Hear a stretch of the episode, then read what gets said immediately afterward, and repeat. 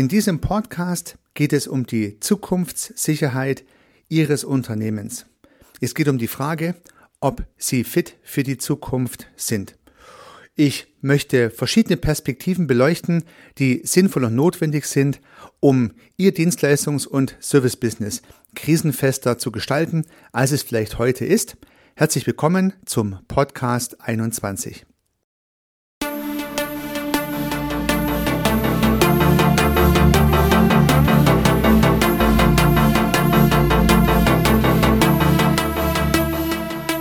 Begeistern Sie als Unternehmerin oder Unternehmer, als Selbstständiger oder Freiberufler Ihre Kunden mit überzeugenden Dienstleistungen. Bringen Sie Ihren Service mit Struktur, mit Methode, mit neuen und überraschenden Perspektiven und mit Spaß auf das nächste Level.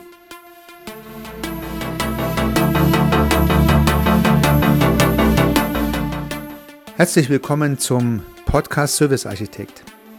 Mein Name ist Heiko Rössel. Ich habe fünf Fragen herausgearbeitet, die sich erfolgreiche Unternehmerinnen und Unternehmer stellen sollten, wenn sie ihr Service-Business, ihre Dienstleistungen optimieren und gestalten. Und in der Podcast-Episode 19 habe ich das Thema Gewinn und Umsatz, also die monetären Fragen beleuchtet. Im Podcast 20 ging es um die Zeit, und das Zeitmanagement. Und nun im Podcast 21 geht es um die Zukunftssicherheit. Und bei der Zukunftssicherheit geht es ja letztendlich um die Frage, ob Sie bei den Gedanken an das Morgen zuversichtlich, optimistisch und gut gestimmt sind oder ob Ihnen der Blick in die Zukunft auch Sorgen, vielleicht auch Ängste bereitet. Und gerade dann, wenn Ihr Dienstleistungs- und Ihr Serviceunternehmen vielleicht ihre einzige Einnahmequelle ist, sie ihr Business nicht nebenberuflich betreiben und ja, einfach auch die Einnahmen brauchen, die Umsätze, die Gewinne brauchen, um davon leben zu können, dann kann ich mir sehr gut vorstellen, dass die eine oder andere oder der eine oder andere äh, auch einmal mit Sorge und vielleicht auch mit Angst in die Zukunft schaut, wenn die Aufträge nicht so reinkommen, wenn sich das Geschäft nicht so entwickelt, wie es sein sollte, was auch immer. Ich habe in meiner Zeit äh, als Unternehmer solche Phasen immer wieder mal erlebt. Mal war es eine handfeste Wirtschaftskrise, mal war es eine temporäre Geschichte im Unternehmen, die mir ja Sorge, auch Angst bereitet hat, teilweise schlaflose Nächte. Und ich glaube mal, sehr viele Unternehmerinnen und Unternehmer wissen, von was ich rede. Man hat durchaus Sorge, in die Zukunft zu schauen. Nicht immer ist alles optimistisch und rosig und genau diese Sorge in die Zukunft zu schauen, kann auch eine Belastung sein, die mit dem Unternehmertum einhergeht. Ist man ganz alleine, muss man natürlich nach sich selber schauen, nach den eigenen Einnahmen, weil man, wie gesagt, davon leben möchte. Und hat man ein Team, eine Firma, dann sind sogar noch andere Menschen von der eigenen Weitsicht, von der eigenen Initiative, vom eigenen Handeln des Unternehmers abhängig. Dann fühlt man sich natürlich auch verantwortlich für die anderen. Und das kann sich schon in wirtschaftlich schwierigen Zeiten auch tatsächlich zu einer Belastung, äh, einer mentalen Belastung für den Unternehmer, für die Unternehmerin entwickeln. Und nun haben wir die letzten zehn Jahre einen wirtschaftlichen Aufschwung hingelegt, wie es in der Bundesrepublik nur einmal zuvor gegeben hat. Viele von Ihnen können sich vielleicht gar nicht mehr so richtig dran erinnern, dass es auch mal Zeiten gab, wo, Kris, wo Krisenstimmung vorherrschte, wo die Wirtschaft nicht wuchs, sondern wo sie tatsächlich zurückging, wo wir Rezession hatten und wo jeder den Euro dreimal umgedreht hat, bis er ihn ausgegeben hat. Und diese Kaskade, diese Rezessionskaskade, die beginnt ja in den Unternehmen. Das Unternehmer verkauft nicht mehr so viel, was auch immer für Produkte hergestellt werden. In Deutschland viele Autos und Maschinen. Ja, also es wird nicht mehr so viel äh, Autos und Maschinen, werden nicht mehr so viel gekauft, es wird nicht mehr so viel gebaut. Und Baufirmen, Maschinenbaufirmen, Automobilfirmen äh, versuchen ihre Kosten zu reduzieren und jeden Euro dreimal umzudrehen, bevor sie ihn ausgeben. Und aufgrund der Angst, die dadurch entsteht, auch bei den anderen Menschen, bei den Mitarbeitern beispielsweise, die Sorge haben, dass man vielleicht arbeitslos werden könnte, geben auch diese privaten Menschen weniger aus. Und ich sage Ihnen, glaube ich, nichts Neues.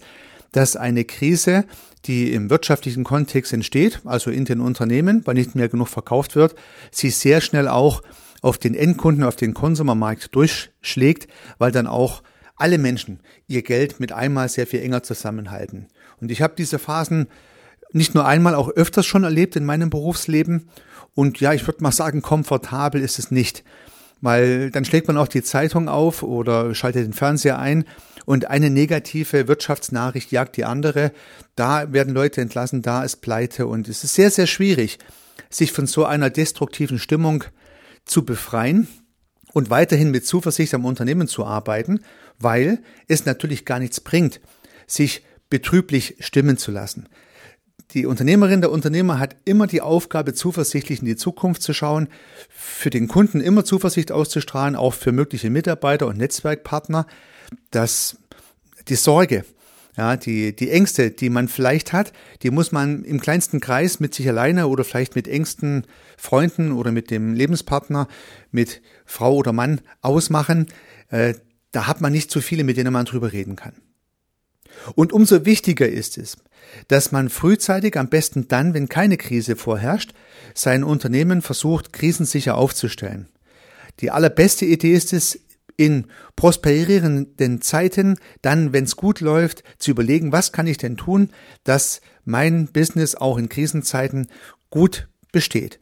Niemand hat das Universalrezept, das gibt es auch nicht, aber es gibt zwei wesentliche Perspektiven, die, ja, denke ich mal, auf der Hand liegen und auch erprobt sind, aber äh, vielleicht nicht immer in guten Zeiten auch genutzt werden. Und deswegen möchte ich Ihnen diese beiden Perspektiven darlegen und würde mir wünschen, dass der ein oder andere, die ein oder andere dann auch sagt, ja, stimmt, äh, das sollte ich was tun. Auch wenn es jetzt vielleicht noch gerade nicht notwendig ist.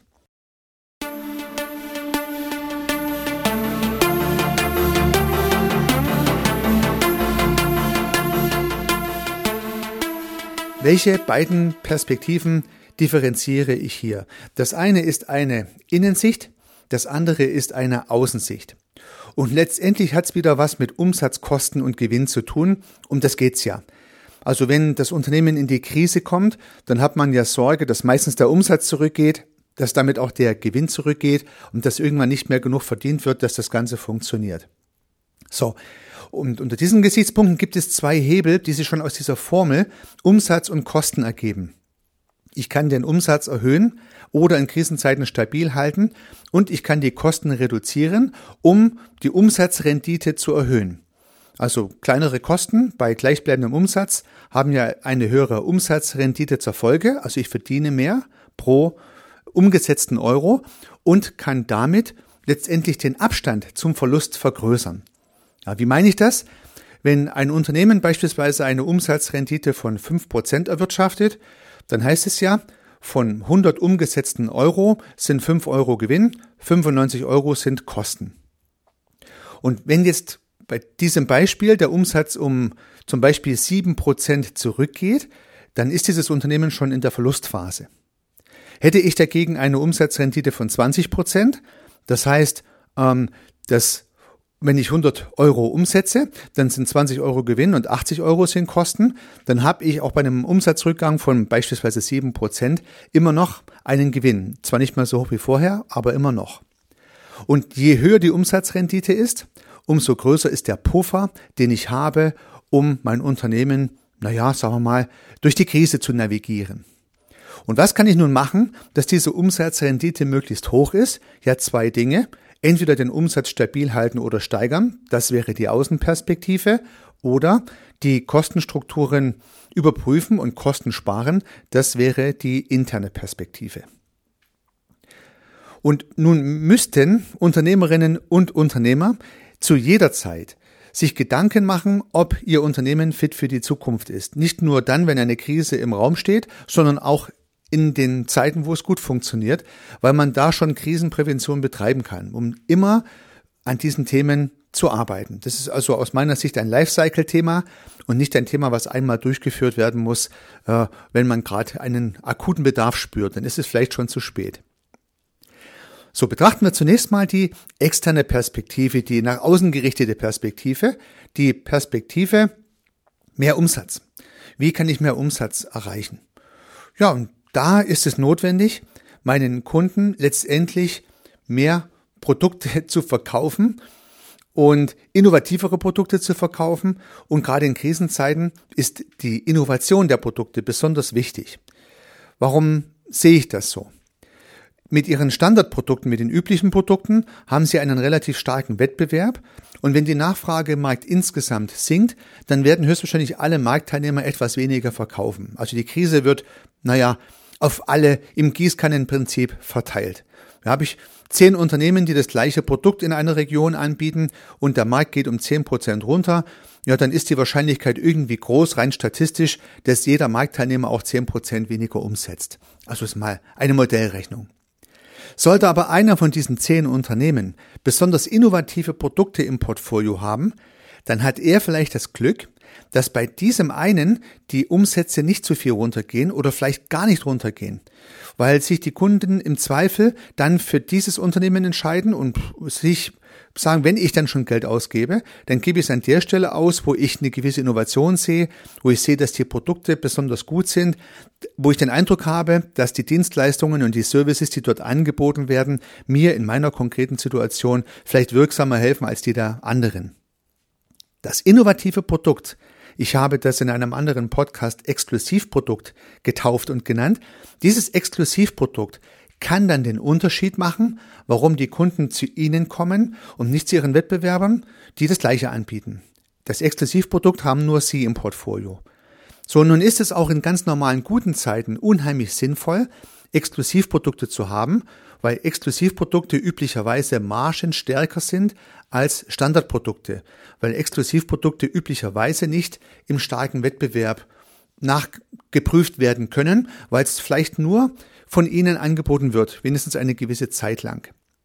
Und wenn Sie nun in Krisensituationen solche Produkte haben, dann haben Sie nicht die Sorge, dass man im Preiswettbewerb, der in der Krise natürlich immer noch härter wird, als er eh schon ist, unter die Räder kommen, sondern haben Sie Angebote, die nur Sie haben und die Kunden kaufen dann nach wie vor bei Ihnen ihre exklusiven Produkte.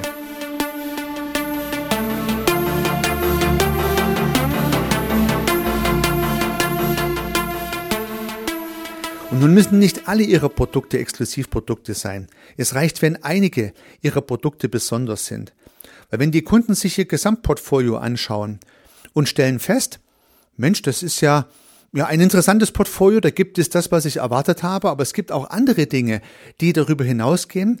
Die brauche ich vielleicht jetzt gar nicht, aber äh, ich würde lieber bei der Firma kaufen, die das zusätzlich im Angebot hat, weil da habe ich ein besseres Gefühl. Ja, dann könnte es passieren, dass sie auch ihre Standardprodukte mit weniger Blessuren in der Krise weiterverkaufen, weil sie Exklusivprodukte haben, obwohl der Kunde vielleicht gar kein Ex Exklusivprodukt nachfragt, sondern weil er sich freut, dass er bei einer Firma kauft, die da halt weiter gedacht hat, die innovativer ist, die an ihrer Zukunft gearbeitet hat. Kann also auch ein Exklusivprodukt, wenn man so möchte, ein Marketinginstrument sein. Und ich persönlich finde es sehr viel wirkungsvoller, diese externe Perspektive als Unternehmerin, als Unternehmer immer wieder zu überprüfen und zu nachzuf nachzuforschen, kann ich neue Exklusivprodukte entwickeln, kann ich damit sozusagen meinem Markt, meiner Zielgruppe immer neue und innovative Lösungen bieten. Und ich denke, jedes Unternehmen sollte mindestens einmal im Jahr eine neue Innovation an den Markt bringen, um sozusagen auch einen Innovationszyklus einzutrainieren und nicht Jahr aus, Jahr ein das Gleiche auszuliefern. Dann ist einfach die Gefahr, dass man in der Krise ganz allgemein wie alle anderen auch betroffen ist, größer. Also nach außen gerichtet wäre mein Tipp an Sie, liebe Unternehmer, äh, liebe Unternehmerin, versuchen Sie, Exklusivprodukte zu entwickeln, die Ihr Portfolio bereichern. Das führt meistens dazu, dass in Krisensituationen die Umsätze nicht so zurückgehen und wenn es ganz gut läuft, sogar steigen. Denn wenn die Kunden dann intensiver vergleichen, das beste Preis-Leistungs-Verhältnis herausarbeiten, dann kann es im besten Fall sogar sein, dass aufgrund dieser Vergleiche, die dann neu stattfinden in der Krise, noch mehr Kunden zu Ihnen kommen und Sie Ihren Wettbewerber sozusagen da äh, ein Stückchen davonlaufen können. Das wäre natürlich wünschenswert. Und nun sage ich Ihnen das nicht aus rein theoretischer Erwägung heraus, sondern ich habe in meinem Unternehmerleben schon die ein oder andere Krise mitmachen müssen. Nicht, dass es schön gewesen wäre, aber äh, diese Erfahrung, dass man mit exklusiven, mit guten Produkten, mit Produkten, die Kundenbedürfnisse besonders gut befriedigen, einen Vorteil hat, das habe ich also tatsächlich auch im eigenen Erleben spüren können und hat funktioniert. Kann ich Ihnen also auch äh, auf jeden Fall aus praktischer Erfahrung mitgeben. Betrachten wir dann die Innenperspektive. Das heißt, betrachten wir die internen Abläufe, die dazu führen, dass Ihre Dienstleistungen, Ihre Services effizient hergestellt werden.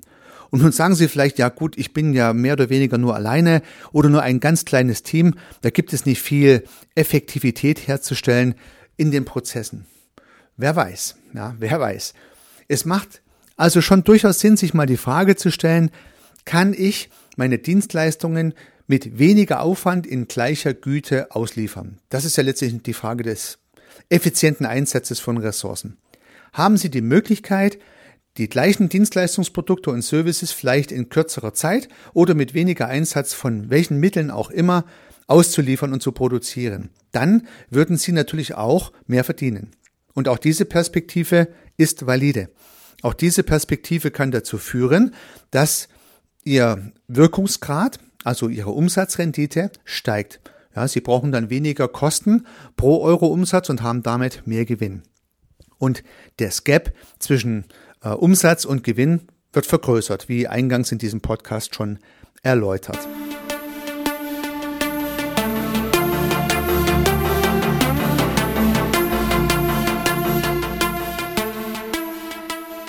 Betrachtet man jetzt im eigenen Unternehmen die Prozesse, die zur Auslieferung von Services führen, dann sind das ja zuerst mal Routineabläufe und Templates. Und das sind Dinge, die man sogar dann nutzen kann, wenn man ganz alleine ist. Ja, erfinden Sie jedes Mal das Rad neu, wenn Sie einen Auftrag bekommen, oder greifen Sie auf bewährte Methoden zurück? Versuchen Sie dem Kunden immer wieder neue äh, individuelle Angebote zu machen oder versuchen Sie die Angebote zum Beispiel modular zu gestalten, um Routinen, die Sie schon eingeübt haben, wieder zu verwenden. Haben Sie vielleicht schon Muster? Haben Sie vielleicht schon Vorlagen? Haben Sie vielleicht schon Werkzeuge entwickelt, die Sie auch bei neuen Angeboten immer wieder verwenden können? Dann sind Sie genau auf dem richtigen Weg der Effizienzoptimierung. Also auch ganz allein arbeitende Unternehmerinnen und Unternehmer haben die Möglichkeit, effizienter zu werden, wenn sie prüfen, ob sie, naja, mit Mustern, mit Vorlagen, mit Templates arbeiten. Die nächste Frage, die sich dem anschließt, ist, muss ich alles selber machen? Gibt es vielleicht Dinge, die andere schneller und besser machen können? Ähm, oder ich kaufe mir Leistungen ein, die per Saldo vielleicht meine Zeit, mein Zeitaufwand reduziert und nicht so viel kostet, wie meine Zeit kosten würde.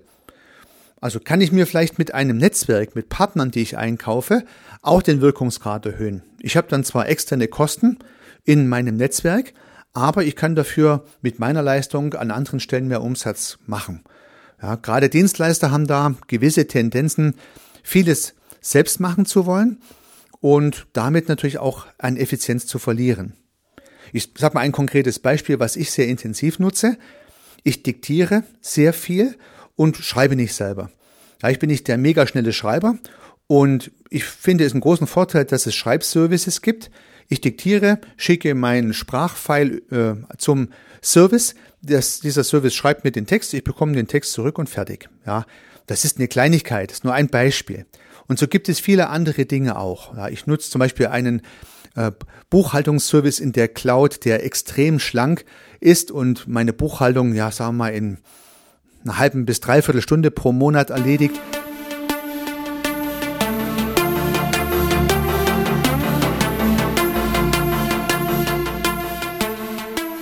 Ja, das war mal so die beiden Perspektiven.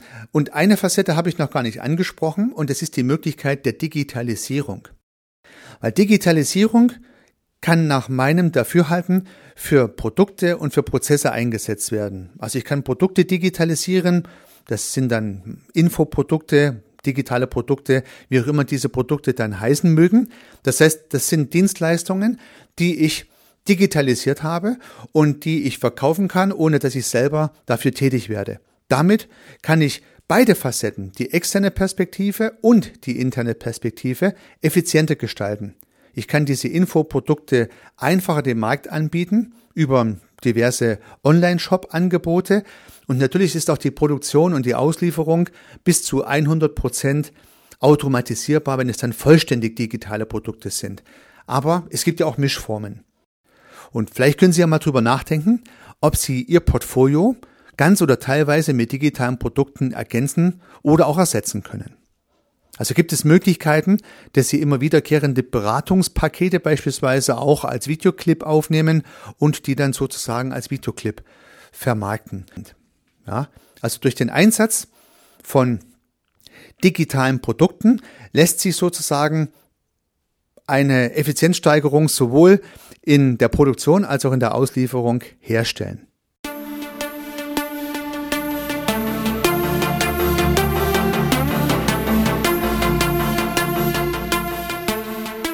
Prozessdigitalisierung kann sowohl in der Wertschöpfung stattfinden, also in der Produktion der Dienstleistung, aber auch natürlich in der Vermarktung von Dienstleistungen und Services im Online-Marketing.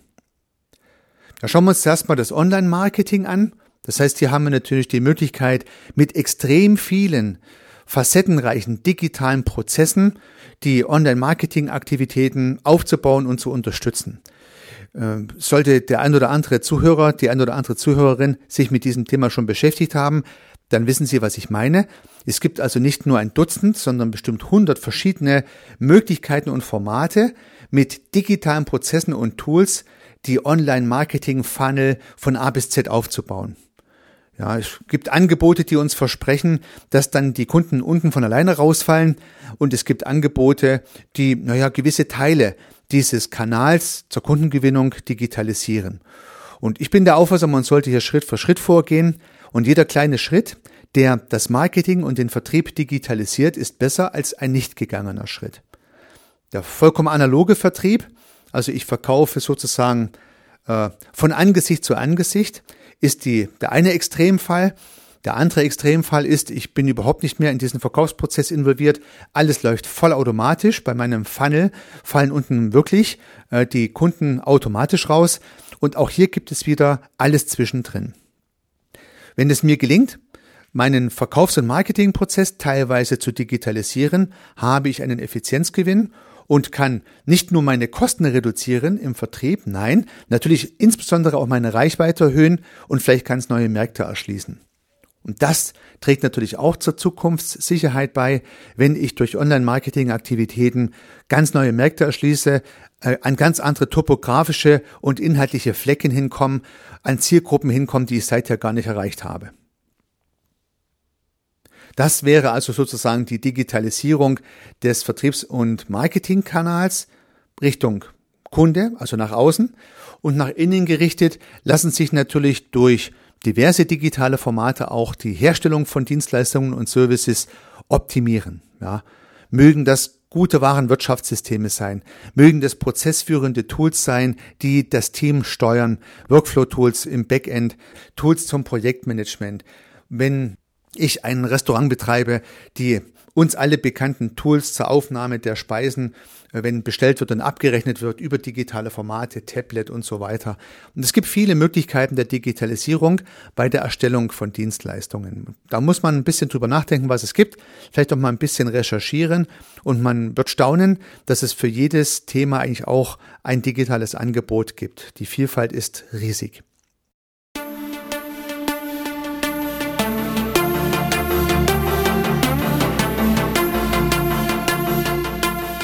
Lassen Sie mich dieses, diesen digitalen Gedanke nochmal zusammenfassen. Ich sehe also die Möglichkeit, digitale Produkte zu bilden, die Ihr Portfolio ergänzen und bereichern. Und diese digitalen Produkte können für mehr Umsatz sorgen und haben vielleicht auch das Potenzial, in der Erstellung und Abwicklung sehr effizient produziert werden zu können. Und zusätzlich, neben den digitalen Produkten, können Sie Ihre Prozesse digitalisieren, Sie können also Ihr Online- und Vertriebsprozesse digitalisieren und da gibt es mannigfaltige Angebote am Markt und auch diverse Podcasts, die ich zu diesem Thema schon produziert habe. Und es gibt die Möglichkeit, auch den Produktionsprozess zu digitalisieren, indem IT-Systeme und Tools eingesetzt werden in der Phase der Abwicklung von Dienstleistungen und Services. Und dadurch haben Sie als Unternehmerin, als Unternehmer durch die Digitalisierungsangebote sehr viele Möglichkeiten, Ihre Umsatzrendite zu erhöhen, ja, mehr Umsatz zu machen äh, bei gleichen Kostenstrukturen oder und die Kostenstrukturen durch Automatisierung und Digitalisierung zu reduzieren, um damit die Marge zu erhöhen. Und das ist die beste Idee, um Zukunftssicherheit herzustellen. Ja, liebe Unternehmerin, lieber Unternehmer, nun habe ich ja diese fünf Fragen für Sie herausgearbeitet. Wir sind jetzt ja bei der Frage vier fit für die Zukunft. Und für alle fünf Fragen habe ich ein Arbeitsblatt entwickelt. In diesem Arbeitsblatt sind insgesamt 21 Fragen mit so immer Ja-Nein-Entscheidungen zusammengefasst und diese 21 Fragen führen zu 18 Handlungsfeldern. Und wenn Sie eine Überprüfung Ihres eigenen Standpunktes, Ihrer eigenen Situation durchführen möchten, dann kann ich Ihnen dieses Arbeitsblatt sehr ans Herz legen. Sie müssen vielleicht so zwischen 5 und 15 Minuten investieren und bekommen dann sozusagen Handlungsfelder vorgeschlagen, an denen Sie arbeiten sollten, um Ihr Dienstleistungs- und Service-Business weiterzuentwickeln.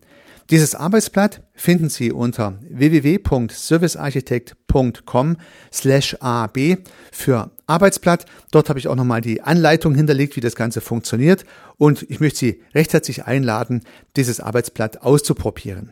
www.servicearchitekt.com servicearchitekt.com slash ab. Ja, nun könnte man noch einen letzten Aspekt für die Zukunftssicherheit hernehmen, den ich Ihnen nicht empfehlen würde. Ja, einen Punkt möchte ich nicht empfehlen, aber viele Unternehmerinnen und Unternehmer, das merke ich immer wieder, wenn ich die Datenbanken und Zahlen checke, nutzen diesen Punkt, aber ich würde ihn nicht empfehlen. Und das ist die Rücklage. Die Rücklage ist ja letztendlich kumulierter Gewinn der Vorjahre, den das Unternehmen nicht ausschüttet, sondern im Unternehmen drin lässt für schlechte Zeiten. Wie kann man sich das vorstellen? Sie haben ein super Jahr, haben einen Gewinn erwirtschaftet, haben jetzt auch alle weiteren Kosten und Entnahmen getätigt und beispielsweise bleiben 100.000 Euro übrig. Und diese 100.000 Euro, äh, die das Unternehmen jetzt verdient hat, die lassen Sie jetzt sozusagen im Unternehmen drin und wenn Sie das fünf Jahre gemacht haben und immer 100.000 Euro äh, erwirtschaftet haben, dann haben Sie dann eine halbe Million auf Ihrem Konto liegen und das steckt alles in der Firma drin. Und das spielt keine Rolle, ob das jetzt eine Kapitalgesellschaft ist oder ob das ein Einzelunternehmen ist, dann haben Sie sozusagen ein dickes Konto. Und dieses dicke Konto soll ja eigentlich, naja, eine Sicherheit geben, soll sie ja eigentlich ruhig schlafen lassen. Das kann schon auch sein, dass das passiert. Aber dieses dicke Konto macht sie auch träge. Dieses dicke Konto trägt auch dazu bei, dass sie vielleicht nicht mit der notwendigen Aggressivität den Markt beobachten und bearbeiten. Das trägt vielleicht dazu bei, dass sie nicht rechtzeitig die Gefahren erkennen und dagegen angehen, also beispielsweise die Zukunftssicherheit ihres Unternehmens verbessern. Und ja, dieses Polster kann sie auch träge machen und langsam. Und deswegen würde ich empfehlen, ein angemessenes Polster braucht es immer, aber es macht aus meiner Sicht keinen Sinn, zwei, drei Jahresumsätze auf dem Konto liegen zu haben, um zu sagen, ach, ich bin eigentlich mega sicher, weil ich habe ja viel Geld auf dem Konto. Wenn das der Fall sein sollte, glaube ich nur, dass Sie Ihrem Geschäft eigentlich nichts Gutes tun. Denn spielen wir doch den Sachverhalt mal bis zum Ende durch. Also Sie haben jetzt eine Innovation verpennt, ja, Sie haben Ihren Markt verloren, nicht die richtigen Produkte und es läuft nicht mehr gut. Ja, sie machen jetzt ein Jahr gar keinen Gewinn mehr und im Jahr drauf machen sie zum Beispiel 100.000 Euro Verlust. Ist ja nicht so schlimm. Sie haben ja noch auf dem Konto 100.000 Euro drauf, dann können Sie den Verlust ja ausgleichen. Im Jahr drauf machen Sie wieder 100.000 Euro Verlust und nach beispielsweise fünf Jahren ist Ihre ganze Rücklage aufgebraucht. Und leider habe ich immer wieder auch schon mal Unternehmer gesehen, die alles, was sie verdient haben in ihrem ganzen Unternehmerleben, nach und nach in verlustreiche Geschäfte zurückgeschossen haben. Das heißt, es gibt Unternehmer, die dann alles Geld, was sie verdient haben, und da habe ich Menschen gesehen, die wirklich Dutzende Jahre gearbeitet haben, die haben am Ende sehr schnell alles verloren. Leider waren die Verlustjahre höher als die Gewinnjahre, so dass das Geld schneller weg gegangen ist, als es reingekommen ist. Und am Ende hat der Unternehmer, das habe ich dann in der Bilanz gesehen, sogar noch seine Pensionsansprüche zurückgegeben. Also selbst die Rente, die er sich, sag mal, gesichert hat, hat er dann auch noch wieder zurückgegeben, um das Unternehmen noch mit seinem Geld letztendlich am Leben zu halten, über viele Jahre hin. Und in diesem speziellen Fall hat die Firma tatsächlich den Turnaround geschafft. Also es hat kein Drama gegeben. Aber ich bin mir sicher, es gibt Fälle, wo der Turnaround nicht geschafft wird, wo am Ende dann alles weg ist, das Unternehmen pleite geht und dann ist nicht nur die Firma pleite, sondern vielleicht der Unternehmer, die Unternehmerin selbst privat auch. Also mein Tipp, halten Sie eine angemessene Reserve, eine angemessene Liquidität auf Ihrem Konto. Das würde ich auf jeden Fall empfehlen. Das macht auf jeden Fall Sinn. Aber nicht zu viel. Ja, nimm Sie ruhig Geld auch raus aus der Firma, um sich selber, naja, einfach die Latte ein bisschen höher zu legen, um selber die Dynamik und die Spannkraft aufzubauen, die Sie brauchen, um am Markt zu bestehen. Denn wenn Sie mal dick und fett werden, im wahrsten Sinne des Wortes, auf dem Konto, dann sind Sie nicht mehr so beweglich und schnell wie Ihre Wettbewerber und dann nehmen die Ihnen vielleicht die Butter vom Brot. Und das möchten Sie ja bestimmt vermeiden. Ja, liebe Unternehmerin, liebe Unternehmer, ich habe die Gedanken zu diesem Podcast 21 auch wieder auf einem Big Picture gescribbelt und ein paar ergänzende Gedanken in einem Blogbeitrag zusammengefasst. Sie finden das Ganze unter www.servicearchitekt.com slash 21 für den 21. Podcast, für die 21. Podcast-Episode. Ich würde mir wünschen, dass Sie in guten Zeiten beginnen, Ihr Unternehmen krisenfest zu machen, so dass Sie gut schlafen können. Viel Erfolg bei der zukunftssicheren Gestaltung Ihres Unternehmens. Unternehmen Sie was, Ihr Heiko Rössel.